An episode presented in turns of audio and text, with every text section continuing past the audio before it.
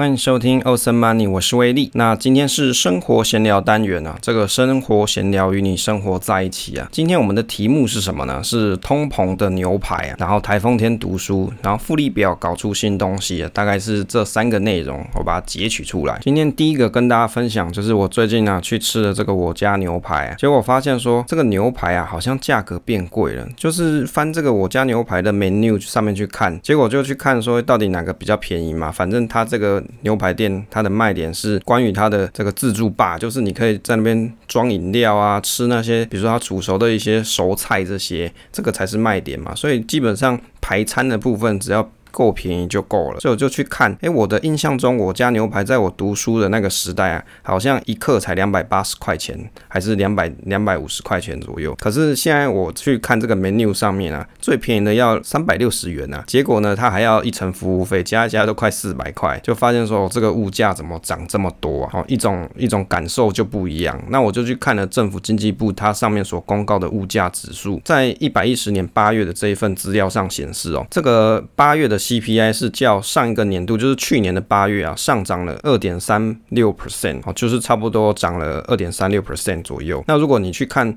累计的部分啊，累计一至八月较去年同期上涨了一点六四 percent 啊。不过我大概问了几个朋友，他们都觉得说有涨这么少吗？这个体感感觉好像至少涨了五趴十趴的感觉啊。大家觉得呢？你觉得现在的物价涨幅啊，是不是有点让你觉得吃不消呢？好，毕竟这个物价涨幅它速度很快啊，可是你的薪水要增加。这到这么快，好像没有这么容易啊！哦，就是最近我吃牛排的一个心得，就发现，哎，这个价格好像跟我之前看有点不太一样啊。就是通膨的牛排，最近这个大盘啊，看起来这个虚弥不振，有没有？就是如果你看一些技术线型图啊，你可能会觉得，哎，即将可能要走空的那种感觉，就好像打了一个很大的山顶在上面啊，有没有头肩顶这样？就是最喜欢看技术线型的人，他就会去讲什么头肩顶啊，什么 N 字头啊之类的。那其实最近的这种市场氛围的给我的感受。就是因为美国它要启动缩减购债这这些计划，就是它慢慢的要把钱要收回来，那也就是会引起，比如说像美债的殖利率，它可能就会率先的反应，那带动，比如说像美元转强，资金就会从新兴市场啊，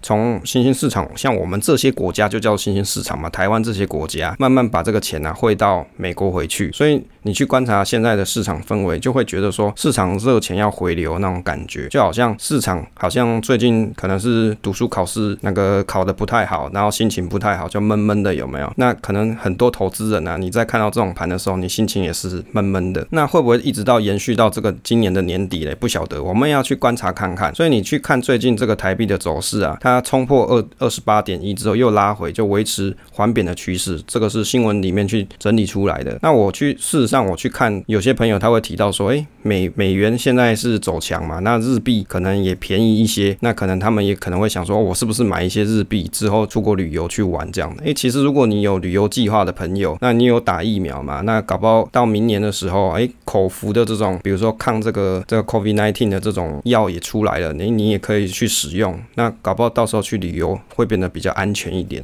当我觉得啊最近的市场氛围，除了关于这种比较长期的，像像这种钱呢要回到美国去之外啊，可能还会有一些议题啦，就是比如说像是中国限电啊，影响台湾这些出口业者，你因为你有很多东西事实上要在中国去生产嘛，所以像这种限电可能多少都会有一些影响。那对于我们这些散户投资人来说啊，到底要怎么去看这种盘？如果以我的想法是说，最近其实你去观察，大概就是差不多在一万六左右，在那边。震荡，当然也有人说什么下看一万四，也有人说下看一万五，众说纷纭呐。但是我觉得你能做的东西就是好好保持你手中的投资组合，就是你当时你去设想你这个投资组合它可能会有哪些变化。那当你遇到这种盘势不明的情形的时候，你不要随意的就把你手中的持股就把它变卖掉，你还是要维持你的长期投资的纪律。好，该投资就投资，那你该。要到你自己设定的点位，该减码就减码，也不要随着市场一直在起舞。好，这是我自己的观盘啦。那我我会觉得观盘是这样，我们要先从总金的部分先去了解现在市场的趋势，就是 Howard Marks 讲的嘛，这个市场的周期，你现在是处于哪一种周期？哦，我们现在是处于现在，比如说因为通膨的因素即将要有升息这种情况，那市场资金要回流到美国，那我们可以预期这样子心理变化，在你做投资之前啊，有这样子心理建设会比较好一些。好，这是关于目前的。盘势跟一些自己看盘的一些想法了。那第二个跟要跟大家分享，就是我们这个亚当理论的抽书活动，预期是到这个礼拜十月十六号，也就是各位在收听节目的隔天就结束了。所以如果你有想要抽书的朋友，可以来抽。哎，我将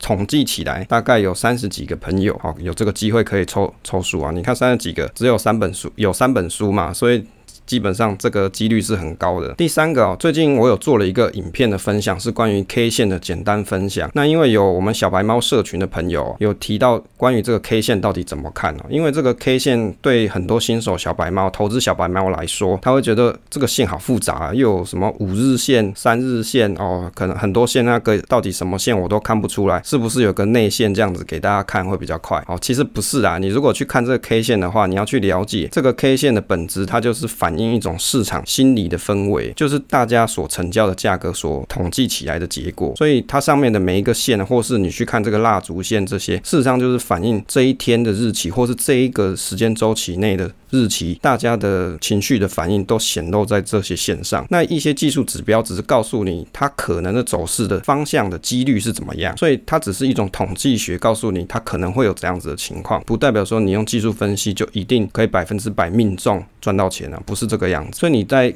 看这种 K 线的时候，你必须要有一种理智去客观去感受这个盘感，好去了解说，诶，现在市场上的行情是怎么样子。那借由这些 K 线或是一些技术分析的方式，让你可以找到合适的进出点。那我认为 K 线给大家的一种这个基本的概念，大概就是这个样子。那如果你想了解我分享的内容的话，你可以到我们。威力财经角的 YouTube 上面去看这一篇这个影片啊，因为这个其实不太长，大概是九分钟左右。好，第四个跟大家分享是我们在上个礼拜的时候有把 Awesome Money 的 S 七 EP 九，就是第九集啊，有试录了一集有影像的版本，然后搭配稿件录制啊，然后用字幕的 AI 去辨识一下。那我还有去修正稿子，就是字幕的部分。我讲一下心得，我自己是觉得修正字幕啊，这个其实是一个苦工。虽然 AI 已经帮我完成八成了，但是我还要一个一个去看。那有的。字可能又跟我想的不太一样，所以啊，像这种做 podcast，因为我们的时间大概至少都有二十分钟以上，那如果要把它转成 YouTube 啊，其实还蛮累的，就是你要去把这个字幕校正出来。但我看也有二十几个朋友去收看啊，这也不错。不过我自己认为，在 YouTube 平台上面，一个影片最好是不要超过十分钟是最好。就是如果以像我这种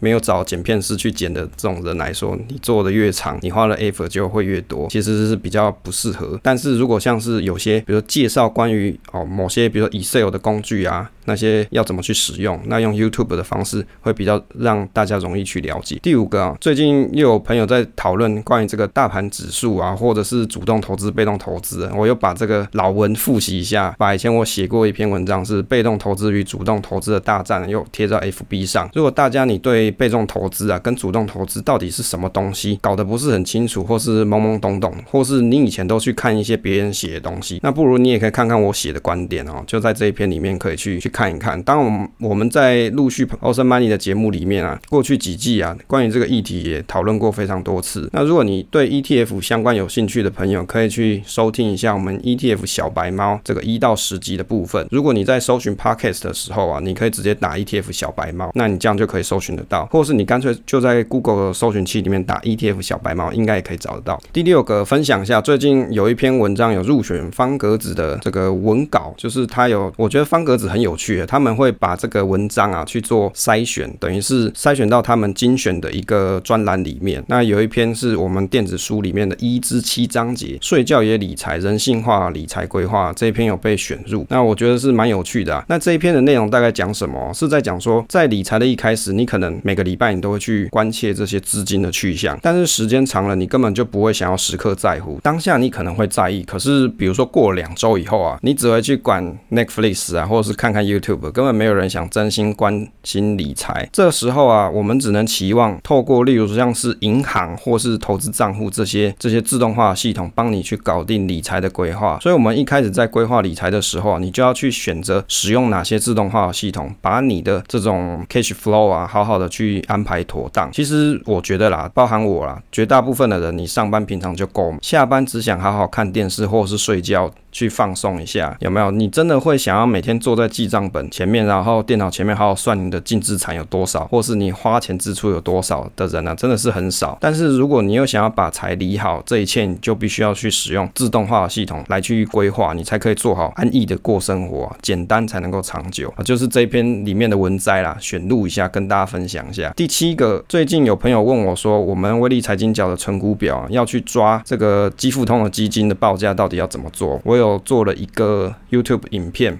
放在威力财经角的 YouTube 频道上，基本上这个存股试算表可以去抓基富通报价，这个设计在可能应该在去年的时候就已经有了。不过终究有一段时间，因为没有时间去 maintain 基富通的部分，所以我把这个功能关掉。那在十月的版本里面有再把这个功能打开，所以如果你最近有买好好退休的朋友，你可以使用存股表，也把基富通的这个投资的内容啊，也把它放进来。这样子你在看你的整个这个投资的 portfolio 的时候啊，你会更明确、更直觉，就是你把基富通的东西都一起算进来是可以。第八个，我们在昨天的时候有，昨天是礼拜三的时候啦，那大家听的时候是礼拜五了。那我们在礼拜三的时候有发表一个一至十一电子书的章节，一至十一动手做一个属于你的复利计算表，那里面有含复利的城市的范例跟影片，就是一个 demo 的影片。其实这个威力财经角的复利计算表，就是上班族复利计算表，这个东西在二零一九年的时候就已经公开给。所有的好朋友啊，就网络上大家都可以去免费使用。那我们在今年度啊，有把这一个工具做一个升级，就变成 V2 的版本。在这个版本里面啊，有做了什么内容呢？主要呢，我有把它重新规划，变成是存股使用的复利表。在里面你是填，比如说你的股息殖利率。那如果你是属于指数化投资人，或者是你的投资组合比较复杂、比较复合一点，例如说你有基金哦，比如说好想退之类，或是好好退休，你有基富通，你有这些基金，那你有股票又有存。股又短线哦，乱七八糟一堆。像这种这种朋友，你最适合就去算你整个 portfolio 的你的投资组合里面的年化报酬率。所以额外多了一个给大家去填你的年化报酬率的复利表。那另外在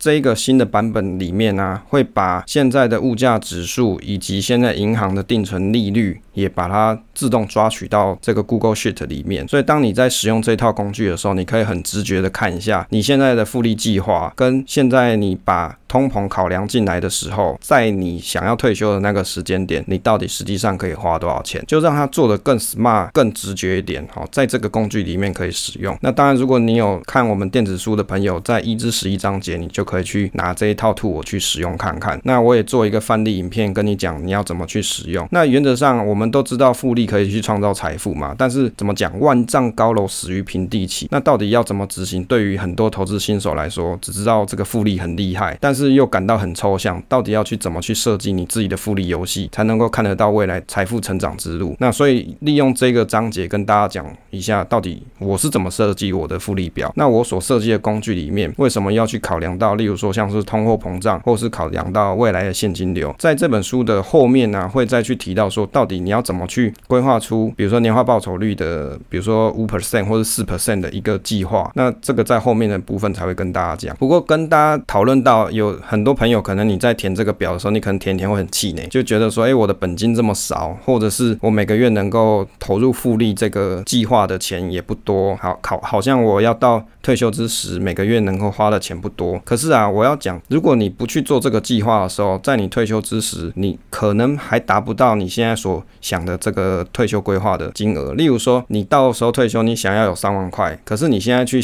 去试算，你发现说，我怎么算我的每个月未来退休就只有一万块。那当你看到这样子的情况的时候，你反而可以更 focus 你的精力去想想看，你到底要怎么让你未来退休的时候每个月有三万，就是你会开始重视这件事情，然后去想办法去提升自己的这个收入的部分，或是减减少支出的部分。那我觉得这个就是一个很有意义的计划了哦，因为我们不要只是着眼说我现在的钱很少，你要去放眼未来，说我要怎么让未来的钱、未来的退休生活会过得更好，这个才是这个表真正的设计含义。最后一个跟大家分享这个台风天读书啊，最近不是国庆日嘛，就在这个礼拜一，大家应该都在家里休息嘛，看看电视之类的。那我在礼拜一放假的时候就看了两本书，这两本是财报相关的书。那为什么要去看财报书？其实原理很简单，即便我可以把财报这些公式啊，就是通通设计到我的 Excel 里面，但是问题是在于说，当我设计进去之后，我得到了这些数据，我到底要怎么去解读它？我能不能清清楚明确知道这些指标所代表的意义，这个才是最困难的地方。就是这个只是一个工具嘛，财报收集的工具，它只是一个工具。当你收集了这些数据，你去做一些量化，去做一些评分之后，你到底要怎么去解读它？这个才是最难的。所以去阅读关于像财报相关的书籍啊，这是有必要。但是我又不是本科生，我就一个理组的要去研究这个像这些会计啊、财报的东西，有的东西实在是看得很想睡觉。但是这两本书我觉得看的是不会想睡啦，是还不错。第一本书是决胜股市关键十六招，是薛兆亨跟 TIVO 一六八老师写的。那这本书里面啊，我自己看完了。